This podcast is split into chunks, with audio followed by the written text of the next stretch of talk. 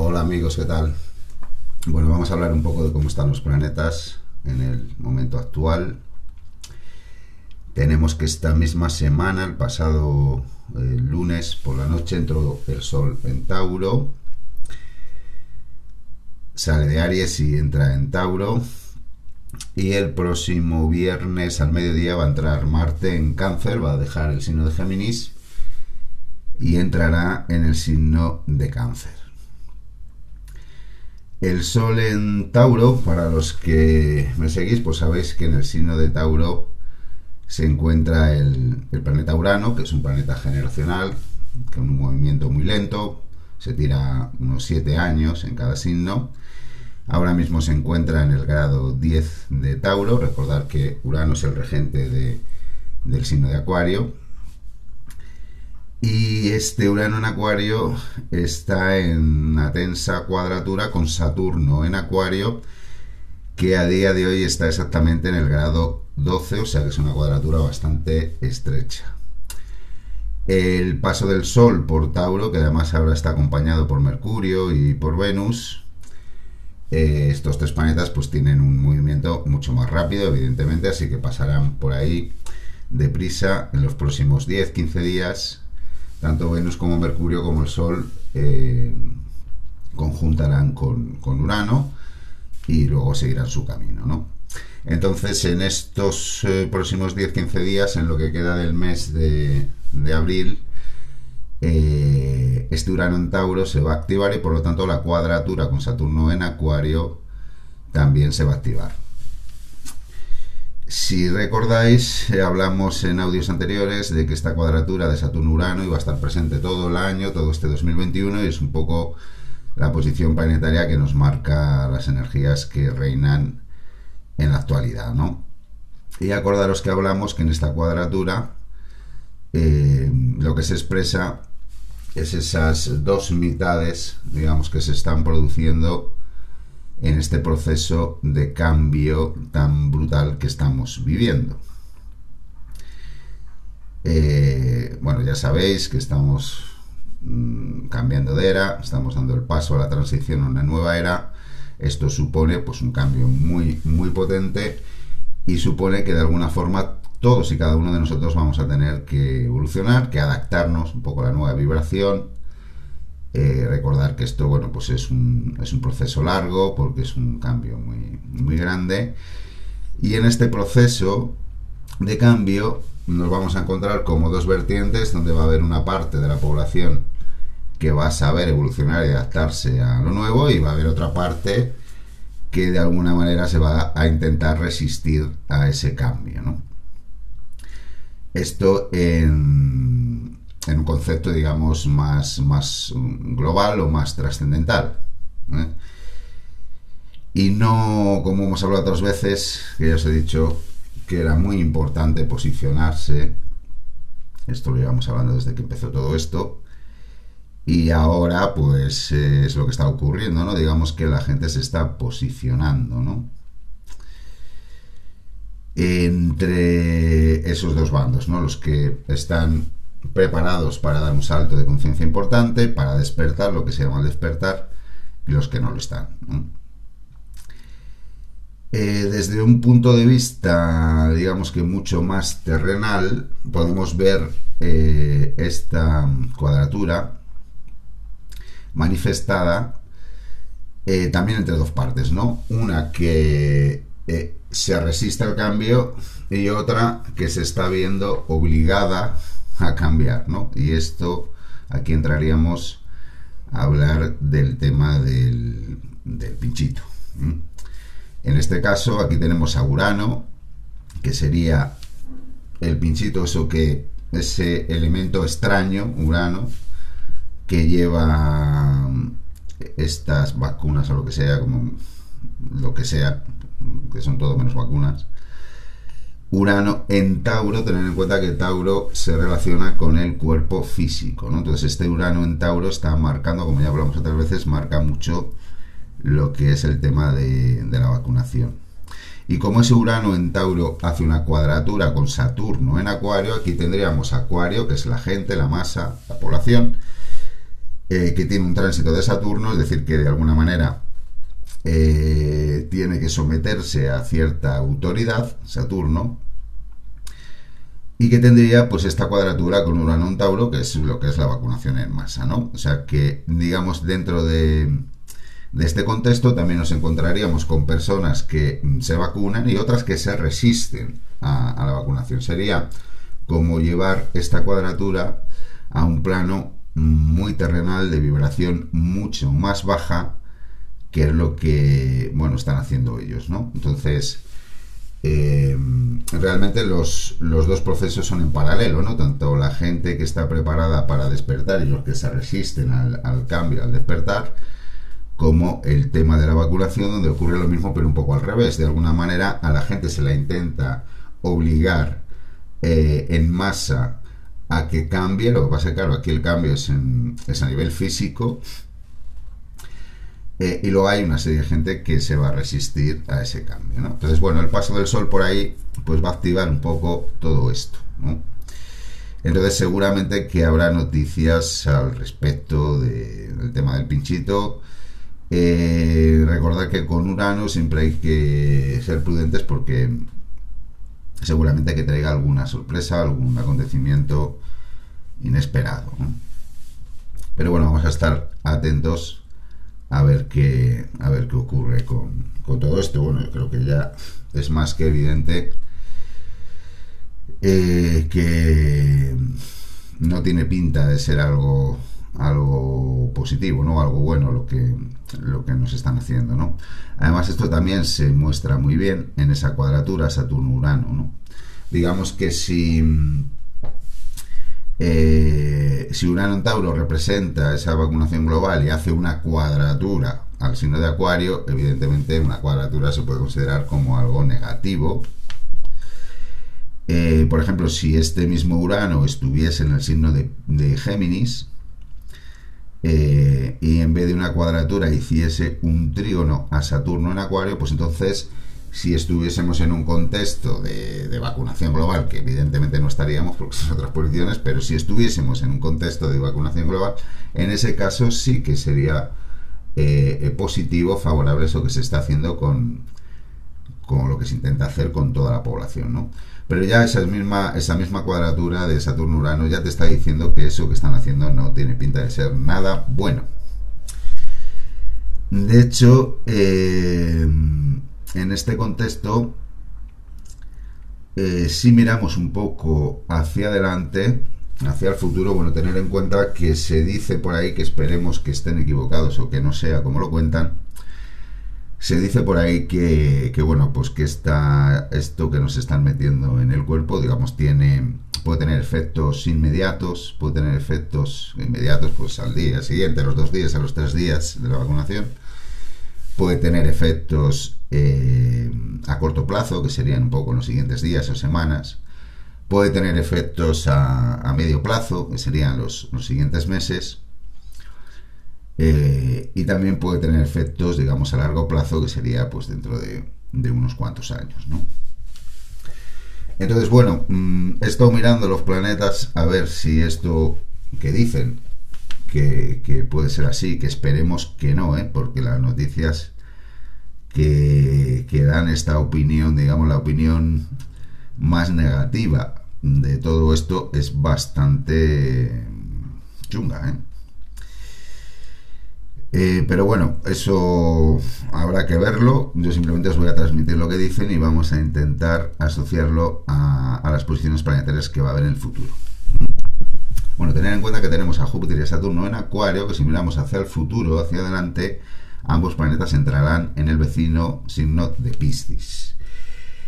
Piscis, que es donde está Neptuno, que es el que representa, digamos, la enfermedad, el bichito este, la enfermedad o lo que sea, lo que estemos viviendo, ¿no? Todo esto que está ocurriendo, que ya hemos hablado más veces que, bueno, realmente tampoco tiene una posición prominente y, ahí es donde se ve, bueno, pues que el, tema del bichito simplemente es la excusa para, para lo otro, ¿no? Es decir, para, para todos los cambios que están haciendo a nivel político y económico, Pero cuando entre Júpiter y Saturno en Piscis, entonces sí que va a haber una energía bastante potente en este signo y si consideramos que en una vibración baja Piscis se asocia con la enfermedad, pues hombre, que vaya a entrar Júpiter y Saturno no, no es nada halagüeño en principio, ¿no? Eh, aunque tener en cuenta que el signo de Piscis también tiene su vibración alta que, se relaciona con, con lo trascendente, con lo espiritual. Por eso, como os he comentado en, audios anteriores, si estás en lo espiritual no vas a estar en el, en el mal físico. El mal físico muchas veces es una vía que te lleva al desarrollo, al despertar espiritual. Eh, pero bueno, en este mundo que vivimos, esta sociedad que vivimos, pues con Júpiter y Saturno en Piscis, pues seguramente que haya más enfermedad de la que hay ahora. Entonces, teniendo en cuenta las noticias que, o lo que nos cuentan, digamos, estos biólogos médicos que sospechan que esto de la vacunación puede traer muchos problemas a medio y largo plazo, tenemos que Júpiter entra en Piscis a finales del mes de mayo, o sea, de aquí un mes, mes y algo, y se va a tirar el mes de junio, el mes de julio y el mes de agosto. Luego volverá a entrar a, Acuario en movimiento retrógrado. Así que tenemos a Júpiter ahí en Piscis tres meses. Y bueno, pues veremos a ver qué ocurre ahí. Coincide con el verano. Entonces yo pienso que tampoco tendría que haber demasiado mm, demasiado problema, pero bueno, son tres meses que va a estar ahí y ahí ya podemos calibrar, ¿no? Ahí vendrían, digamos, lo que serían los efectos a medio plazo. Eh, si empezaron con esto de la vacunación en enero, pues para junio son cinco meses, bueno, sería ya efectos a medio plazo y esto a lo mejor nos sirve para hacernos una idea de lo que puede venir, ¿no? Lo que puede venir después, un poco más adelante, ¿no? Este Júpiter en, en Piscis, que como os digo, se sale de Acuario, o sea, se sale de Piscis a finales de agosto, vuelve a Acuario, y luego ya en diciembre del 21, enero del 22, ya entrará definitivamente en el signo de Piscis y va a estar ahí más o menos un año. Entonces, bueno, pues eh, estos tres meses que va a estar en verano nos puede dar una indicación de lo que luego va a ser todo el 2022, ¿no? Dependiendo de si hay muchos, muchos casos de efectos adversos en el verano, pues eso nos puede eh, adelantar si va a haber mucho más el año que viene. Estos serían, digamos, los efectos a medio plazo, que en principio, bueno, pues... Em, Júpiter puede dar muchos, pero a lo mejor no excesivamente graves. El problema es cuando entre Saturno en Piscis, que esto ya va a ser para el 2023. Saturno estará en Piscis el 2023 y el 2024. Y si consideramos a Piscis en una vibración baja como la, enfermedad, pues hombre, la verdad es que Saturno en Piscis pues es una posición bastante preocupante y serían dos años de tránsito, dos años y medio. Aquí es donde observaríamos, digamos, los efectos adversos a largo plazo. Bueno, todavía falta mucho tiempo para esto. Eh, luego la manifestación de la energía de las posiciones planetarias, como ya sabéis, depende de, de la vibración que nosotros le queramos imponer. Es decir, que no tenemos por qué vivir el signo de Piscis como enfermedad, sino más bien todo lo contrario, ¿no? Eh, estos tránsitos que se van a producir en el signo de Piscis, por un lado, o sea, por, el otro lado, por el lado positivo, pues lo que van a traer es eh, una evolución bastante notable de desarrollo de conciencia y espiritual en las personas, ¿no?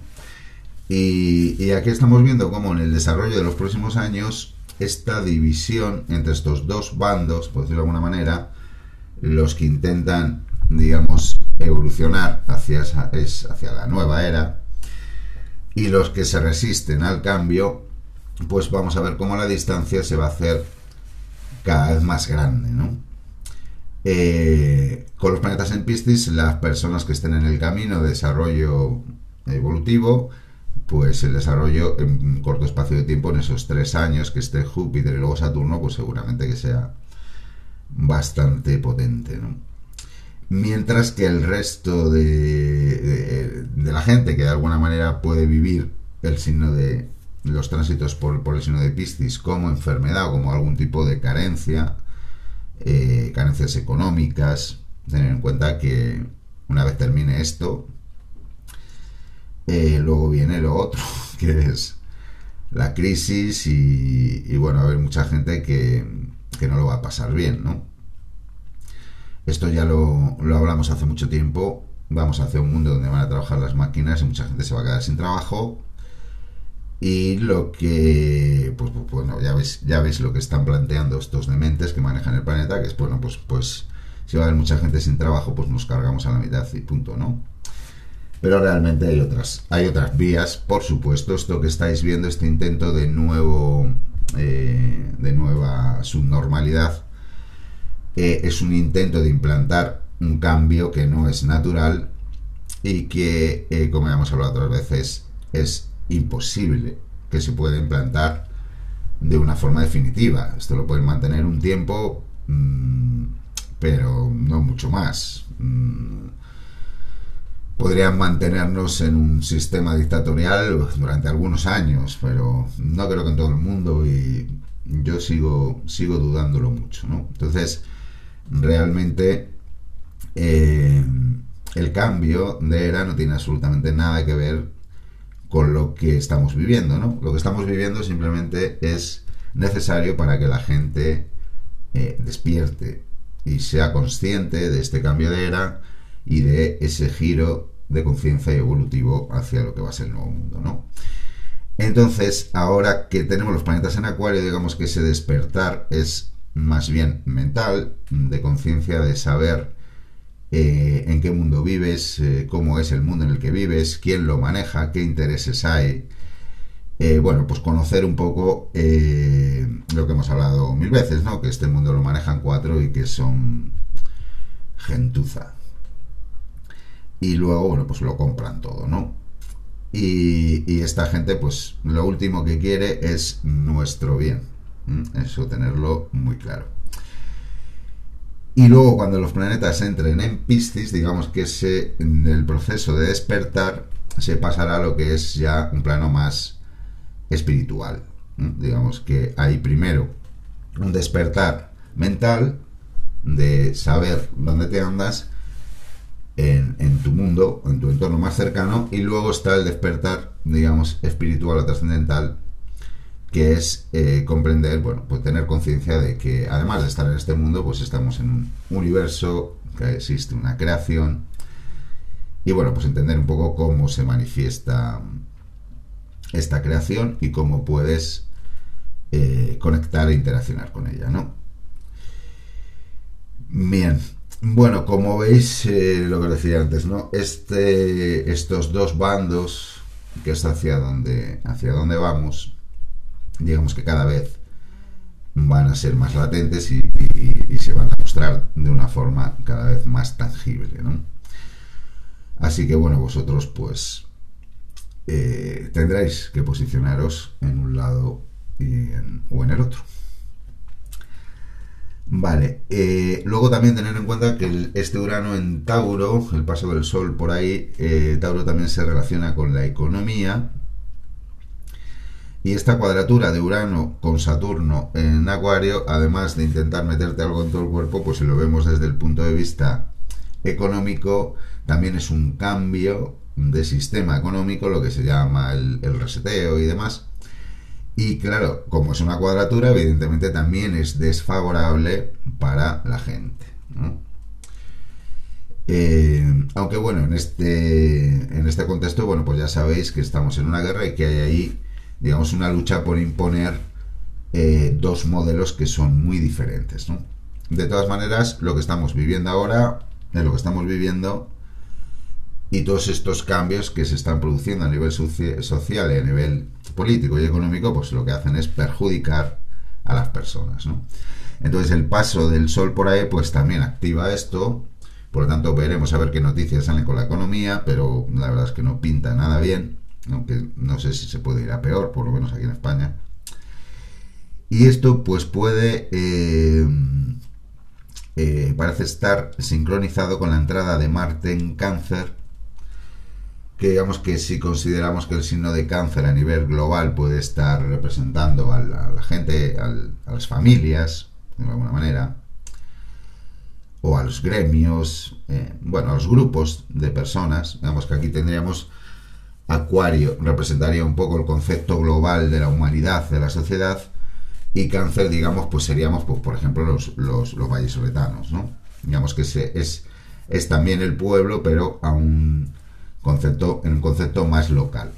Entonces, la entrada de Marte en cáncer, pues bueno, Marte siempre ya sabéis que es un planeta un poco agresivo, entre comillas, regente de Aries, y la entrada de Marte en cáncer, que no es un buen sitio para él, pues puede traer eh, algún que otro cabreo importante en el seno de la gente en el, pueblo, ¿no? Y no estaría nada pues que fuese por las circunstancias materiales o económicas. Así que bueno, vamos a estar atentos estos próximos 15 días a ver si nos traen alguna, alguna buena noticia. Bueno, no sé si habéis oído que parece, parece porque yo de esta gente no me fío absolutamente nada ya, parece que, que ya han decidido que no se prorroga el estado de alarma aquí en España y, por ejemplo, aquí en Castilla y León, el delegado de gobierno eh, ha dicho que si, que claro, como no se va a prorrogar el estado de alarma, van a quitar el toque de queda y el cierre perimetral.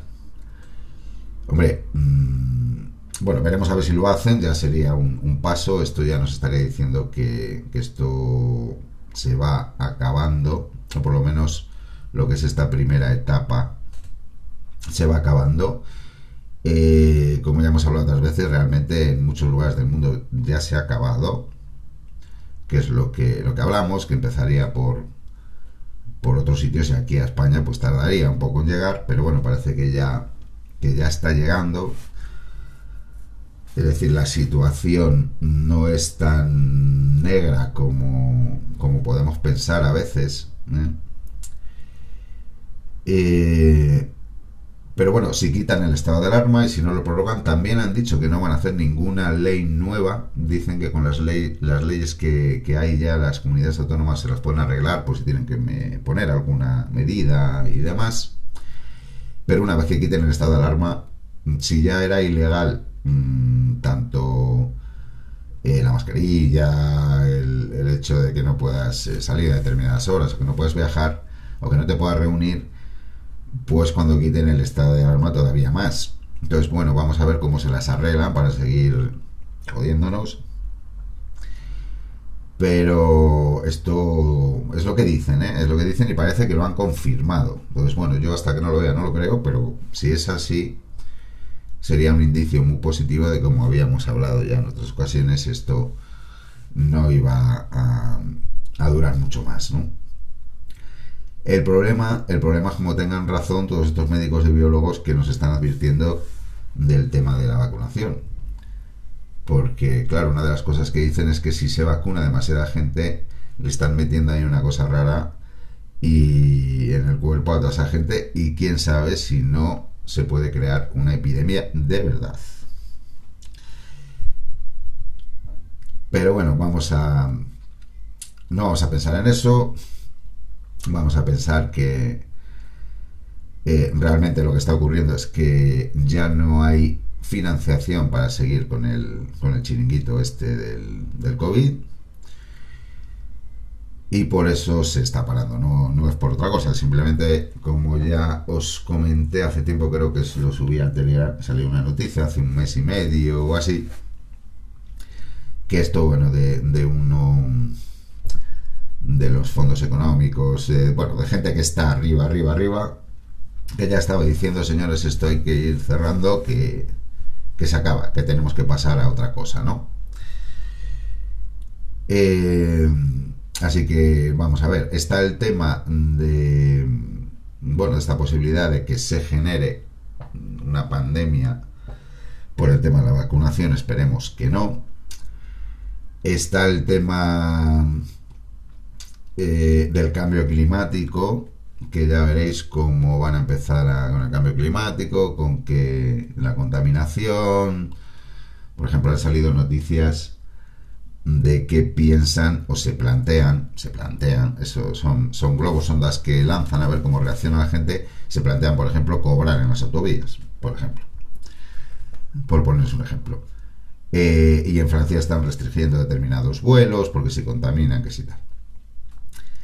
Y luego también está, y esto es más peligroso, es el tema de los hackeos informáticos y de los eh, cracks económicos. Por ejemplo, creo que en Canadá ha habido un banco que ha quebrado. Y, bueno, de estas veces que vas al banco y no puedes sacar el dinero. ¿eh? O sea que cuidado con eso también.